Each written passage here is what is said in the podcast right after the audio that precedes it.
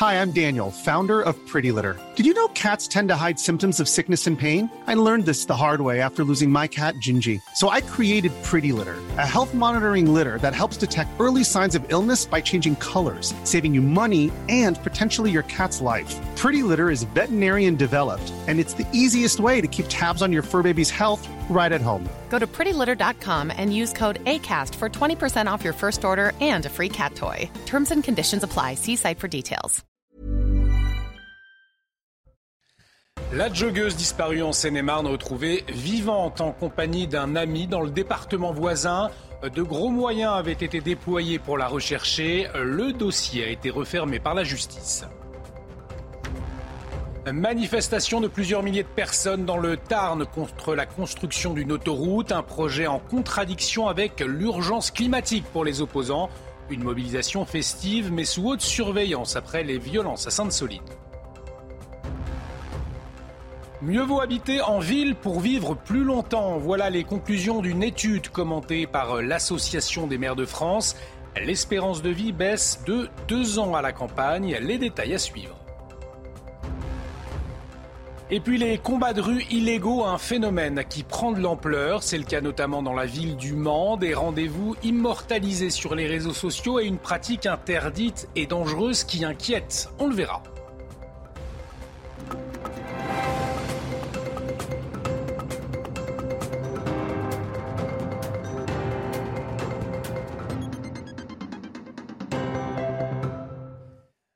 Bienvenue sur CNews, très heureux de vous retrouver pour euh, l'édition de la nuit et à la une de l'actualité. La joggeuse disparue en Seine-et-Marne, retrouvée vivante ce samedi. Elle se trouvait dans le département voisin en compagnie d'un ami, Adam Martin Anguel. Chloé, 20 ans, n'avait plus donné signe de vie depuis vendredi lorsqu'elle était partie courir au petit matin. Sa mère avait donné l'alerte, ce qui avait déclenché une grande opération de recherche. Le récit, Sarah Fenzari. L'inquiétude laisse place à l'apaisement. On parle d'histoire de kidnapping, euh, des choses bizarres, mais franchement, le fait qu'elle soit retrouvée, c'est un soulagement. Et surtout pour sa famille, euh, je me demande ce qu'ils pensent. Chloé, la jeune joggeuse, a été retrouvée saine et sauve dans un camping de Larzicourt, dans le département de la Marne, en compagnie de son ex-petite amie. Elle est vivante, elle est en bonne santé, et d'après les premiers éléments, il s'agirait d'une fugue. La jeune femme serait donc partie volontairement et pensait que le dispositif de recherche allait être levé, a annoncé le procureur de Meaux.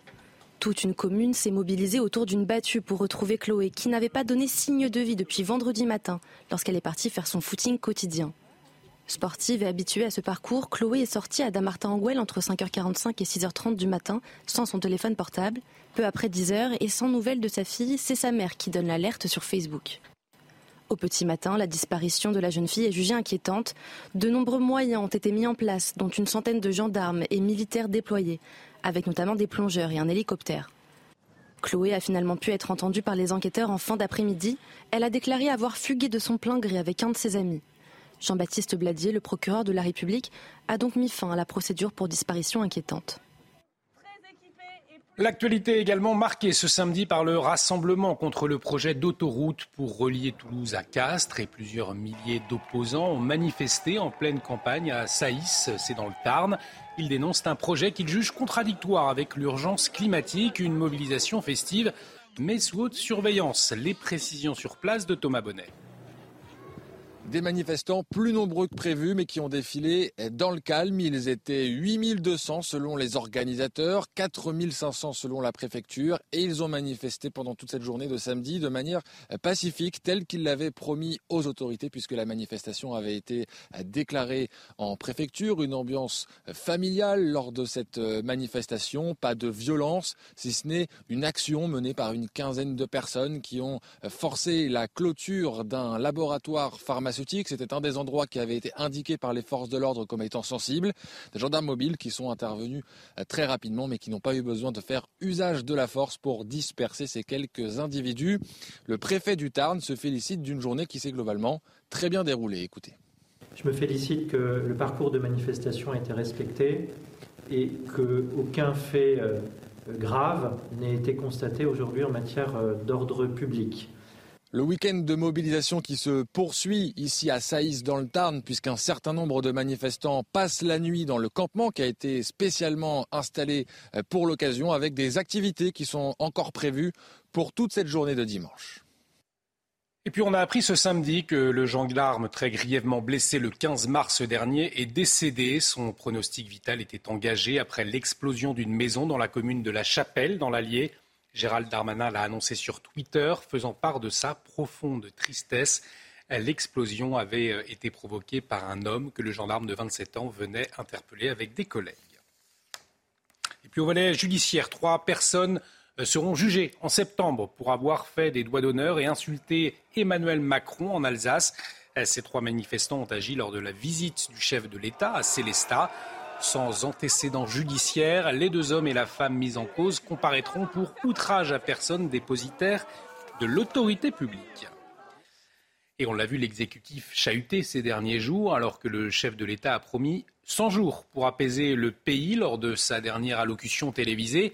Et tout au long de la semaine, pour concrétiser cette promesse, eh bien, des mesures ont été annoncées. Les précisions avec Élodie Huchard. Pour calmer la colère des Français, le gouvernement cette semaine a multiplié les gestes concrets. Par exemple, le président de la République qui annonce une hausse des salaires pour les professeurs, la mise en place aussi de l'abandon de la perte de points pour les petits excès de vitesse ou bien encore des papiers d'identité qui seront obtenus plus rapidement. Toutes ces mesures en réalité étaient déjà dans les tuyaux depuis très longtemps. L'augmentation par exemple de salaire des professeurs a été budgétée dans le projet de loi euh, budgétaire récemment. Ce qu'on voit aussi, c'est que le gouvernement a bien choisi son calendrier il sait qu'il y a toute cette polémique encore autour de la crise des retraites qui n'en finit pas de plomber les déplacements du président de la République, mais aussi de ses ministres. Et donc, il veut s'adresser directement aux Français par des petits cadeaux distillés ça et là. Oui, mais attention, parce que le président de la République, premièrement, il a promis une nouvelle feuille de route qui sera présentée euh, ce mercredi par la Première ministre. Et on sait qu'il veut des objectifs beaucoup plus larges, beaucoup, beaucoup plus globaux. Oui, mais le gouvernement aura-t-il vraiment les moyens de tout mettre en place? Et puis, évidemment, les Français ne sont pas dupes de ces cadeaux bien qu'évidemment, ces derniers n'ont pas calmé la colère sociale. On n'avait pas entendu après euh, l'allocution du chef de l'État en début de semaine. Gérard Lachet, le président du Sénat, s'est exprimé ce samedi dans les colonnes du Parisien et il temporise, il exprime sa réticence à engager une réforme des institutions comme le souhaite Emmanuel Macron, le président du Sénat, qui s'interroge sur l'opportunité du moment quand les sujets d'inflation et de crise des services publics semblent prioritaires. Pour Gérard Larcher, eh bien l'urgence est de retrouver de la proximité avec les Français. Dans les Hauts-de-Seine, à présent, les parents d'élèves n'en peuvent plus. Près de 4000 heures de cours ont été perdues dans le département pour cause d'absentéisme. À Bagneux, ce sont 821 heures perdues qui sont recensées. Voyez ce reportage devant l'école Paul Vaillant-Couturier avec Pierre-François Altermat et le récit signé Mathilde Couvillers-Flornois. Devant cette école de Bagneux, des banderoles sur lesquelles on peut lire Stop aux absences. Depuis septembre 2022, 821 heures de cours ont été perdues dans la ville. En cause, des professeurs absents non remplacés. Et pour ne pas prendre du retard sur le programme de l'année, certains parents ont dû réagir. C'est à la carte quoi. C'est un jour il y a un maître ou une maîtresse, un autre jour il n'y en a pas. Et, et du coup elle a pris du retard donc je la fais travailler en plus à la maison. Mais faire école à la maison, une tâche qui s'annonce compliquée pour d'autres parents. Euh, franchement, c'est n'importe quoi en fait. Euh, si vous avez des parents, franchement, qui savent pas lire, pas écrire, c'est compliqué pour les enfants. L'enfant, comment il fait pour être aidé en fait? C'est juste pas possible. Des absences coûteuses pour les élèves des Hauts-de-Seine qui voient leur niveau se dégrader. 37% d'entre eux ont une maîtrise insuffisante de la compréhension écrite. Ce responsable de parents d'élèves dénonce le manque d'informations de l'Académie de Versailles. On n'a pas vraiment les éléments du pourquoi sur l'ensemble des écoles euh, de ces circonscriptions de Bagneux. Euh, il y a ce manque de, profs. On arrive euh, à des niveaux de recrutement qui sont presque absurdes. De son côté, le rectorat de Versailles assure que de nouveaux postes de remplaçants seront créés pour la rentrée prochaine. Vivre à la campagne a des conséquences concrètes sur la longévité. C'est ce que révèlent deux études demandées par l'Association des maires de France. On y apprend que l'espérance de vie baisse de deux ans euh, à la campagne. Et l'une des raisons, eh bien, c'est l'accès aux soins plus difficile. Voyez les explications de Mathilde Ibanez.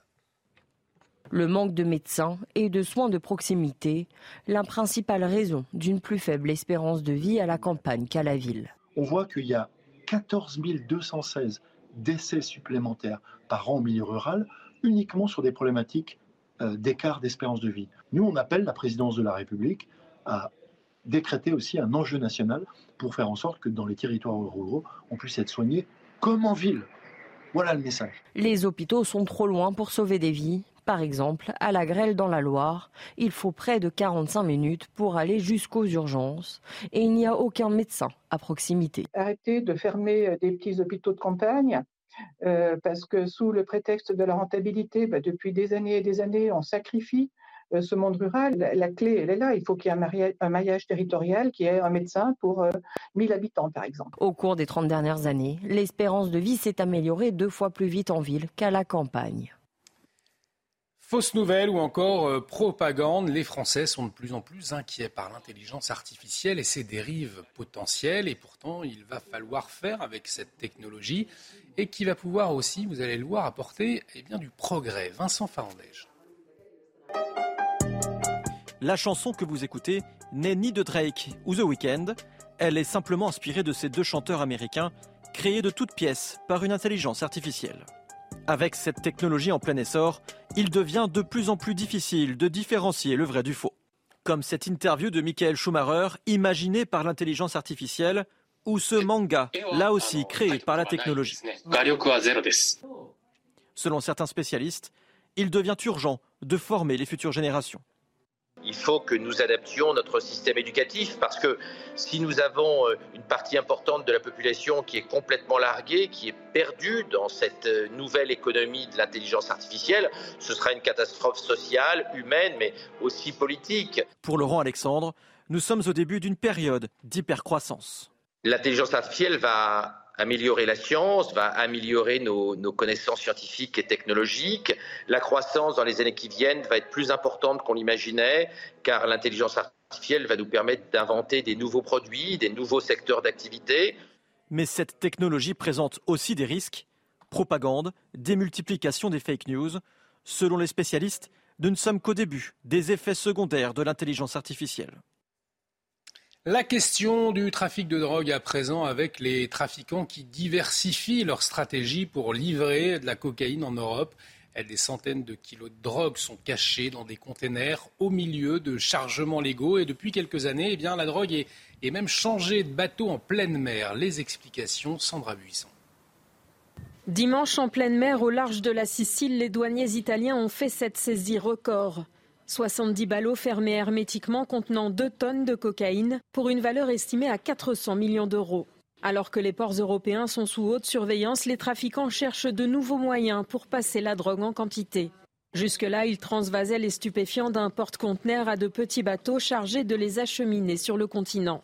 L'ultime méthode à laquelle on assiste aujourd'hui consiste à déposer en mer euh, la cocaïne et peut-être d'attendre un deux jours pour voir ce qui se passe. C'est-à-dire que euh, ça leur permet euh, de détecter d'éventuelles surveillances. S'ils voient un hélicoptère passer, euh, par exemple, ou s'ils voient approcher une vedette un peu suspecte, on peut être sûr qu'ils vont abandonner le produit. Ces derniers temps, les ballots de cocaïne sont lâchés en mer dans un filet de pêche ou liés ensemble par de gros cordages, comme on le voit sur cette saisie de la police aux frontières britanniques opérée mercredi dans la Manche. Pour faciliter leur récupération par les trafiquants, les sacs sont équipés d'une balise ou d'une signalisation lumineuse et de bouées pour les maintenir à flot. Alors que la production de cocaïne en Amérique latine explose depuis 2020, la pression sur les côtes et dans les ports européens s'accroît. En France, les saisies ont été multipliées par 5 en 10 ans pour atteindre près de 28 tonnes en 2022. C'est un phénomène qui prend de l'ampleur, les combats de rue. Depuis plusieurs semaines dans la ville du Mans, des combats à main nue sont organisés certains soirs, des rendez-vous immortalisés sur les réseaux sociaux, mais totalement interdits et très dangereux. Marine Sabour. Encerclés par des spectateurs, deux hommes échangent des coups en plein centre-ville du Mans. L'individu vêtu d'un pantalon rouge semble même arbitrer la rencontre. Autre ville, mais même ambiance à Rennes, où les protagonistes sont encouragés par un public qui finit par entrer lui aussi dans le combat. Des scènes illégales qui se multiplient. C'est pas un phénomène nouveau, je pense que c'est plutôt un, phénomène qui prend de plus en plus d'ampleur. Et euh, malheureusement aujourd'hui, euh, nous policiers, on n'est pas équipés euh, pour parer à l'organisation parce qu'ils passent souvent par les les réseaux sociaux. Cette violence de rue présente de nombreux risques selon ce spécialiste de MMA. Risque gros, la, vie éventuellement, euh, les gars ils vont pas de ils n'ont pas le tout, le bagage médical nécessaire. Donc normalement, avant de pouvoir combattre, où il y a un risque de chaos, il y a un suivi médical. Et là, il n'y a rien du tout. Donc bah, ces, pauvres jeunes, ils, risquent gros. Donc c'est sûr que c'est pas des choses qui sont très recommandables. Mais bon, parfois ils ont envie de de, vivre et de vivre une expérience forte. Et c'est un des moyens qu'ils ont trouvé. Susceptibles de générer des troubles à l'ordre public, ces rassemblements sont illégaux. Les organisateurs de ces manifestations non autorisées encourent une amende qui peut s'élever jusqu'à 1500 euros. Les participants, eux, risquent jusqu'à 350 euros d'amende. L'actualité internationale marquée par les combats qui se poursuivent au Soudan. Toujours pas de cessez-le-feu, donc les évacuations de civils étrangers euh, ont débuté ce samedi pendant que les combats meurtriers entre l'armée régulière et les paramilitaires entrent dans leur deuxième semaine.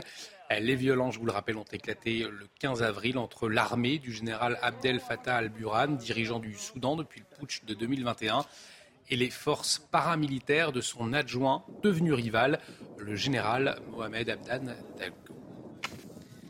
Et puis en Colombie, le volcan Nevado del Ruiz continue de gronder avec le risque d'éruption qui augmente. Les températures à l'intérieur du cratère ont considérablement augmenté, plus de 700 degrés. Les autorités ont déclenché l'alerte le 31 mars, alerte orange, mais si elle passe au rouge, eh bien, les populations devront évacuer. Le Nevado del Ruiz reste dans toutes les mémoires pour euh, la tragédie d'Armero, deuxième éruption volcanique, la plus meurtrière du XXe siècle. En novembre 1985, 25 000 personnes avaient péri. La fonte des glaces, impossible à arrêter pour le moment. Selon l'ONU, en 2022, la glace de mer de l'Antarctique a atteint son niveau le plus bas jamais enregistré la fonte de certains glaciers européens a largement dépassé les records. Voyez les précisions de Karine Durand.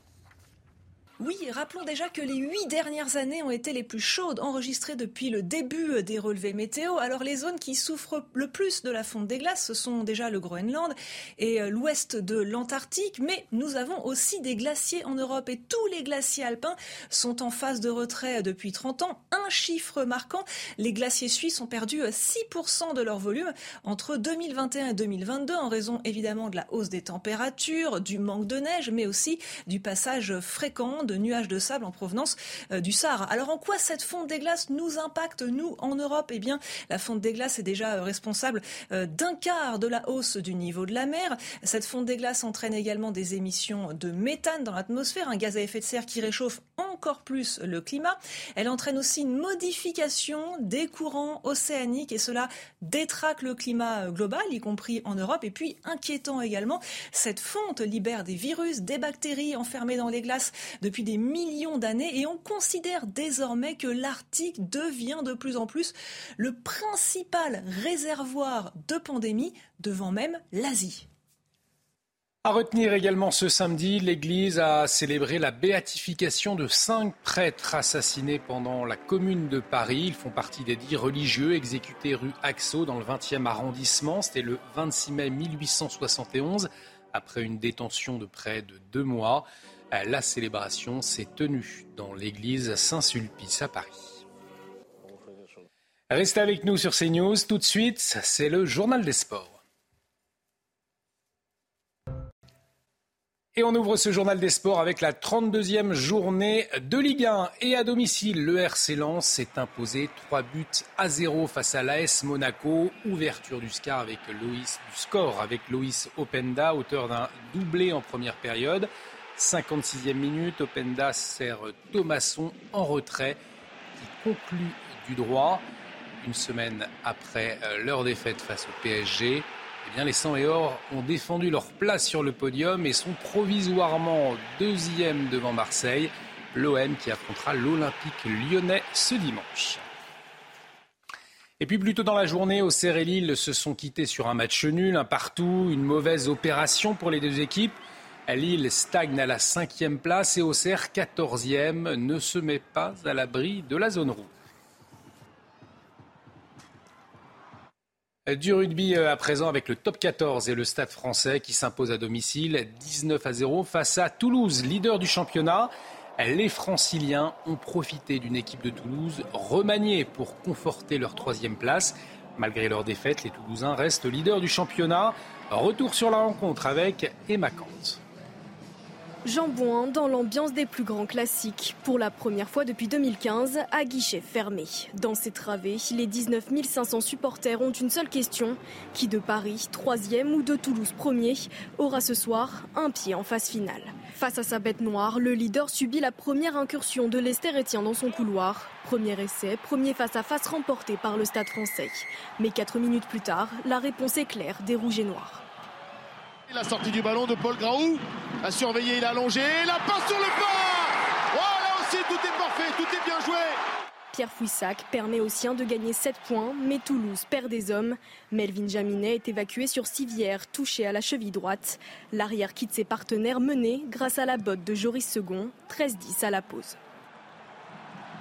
De retour sur le terrain, même scénario. Le meilleur réalisateur du championnat donne 9 points d'avance au stade français.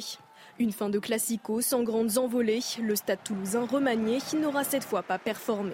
Avec sérieux, les Parisiens s'offrent une nouvelle fois le scalp de Toulouse, se rapprochent du top 2 et un peu plus d'une qualification directe en demi-finale. Et on termine avec du tennis. Après Raphaël Nadal, une autre absence de marque au tournoi de Madrid, celle de Novak Djokovic. Le numéro 1 mondial déclare forfait en raison d'une gêne au coup droit. Bien évidemment, un coup dur pour le Serbe. Nous sommes à un mois de Roland Garros. La joggeuse disparue en Seine-et-Marne, retrouvée vivante ce samedi. Elle n'avait plus donné signe de vie euh, depuis vendredi matin. D'importants moyens ont été mis en œuvre pour la retrouver. On y revient dans un instant. Restez avec nous sur CNews.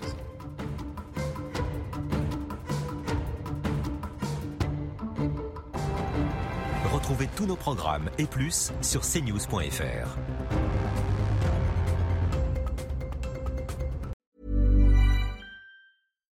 When you make decisions for your company, you look for the no-brainers. And if you have a lot of mailing to do, stamps.com is the ultimate no-brainer. It streamlines your processes to make your business more efficient, which makes you less busy. Mail checks, invoices, legal documents, and everything you need to keep your business running with Stamps.com.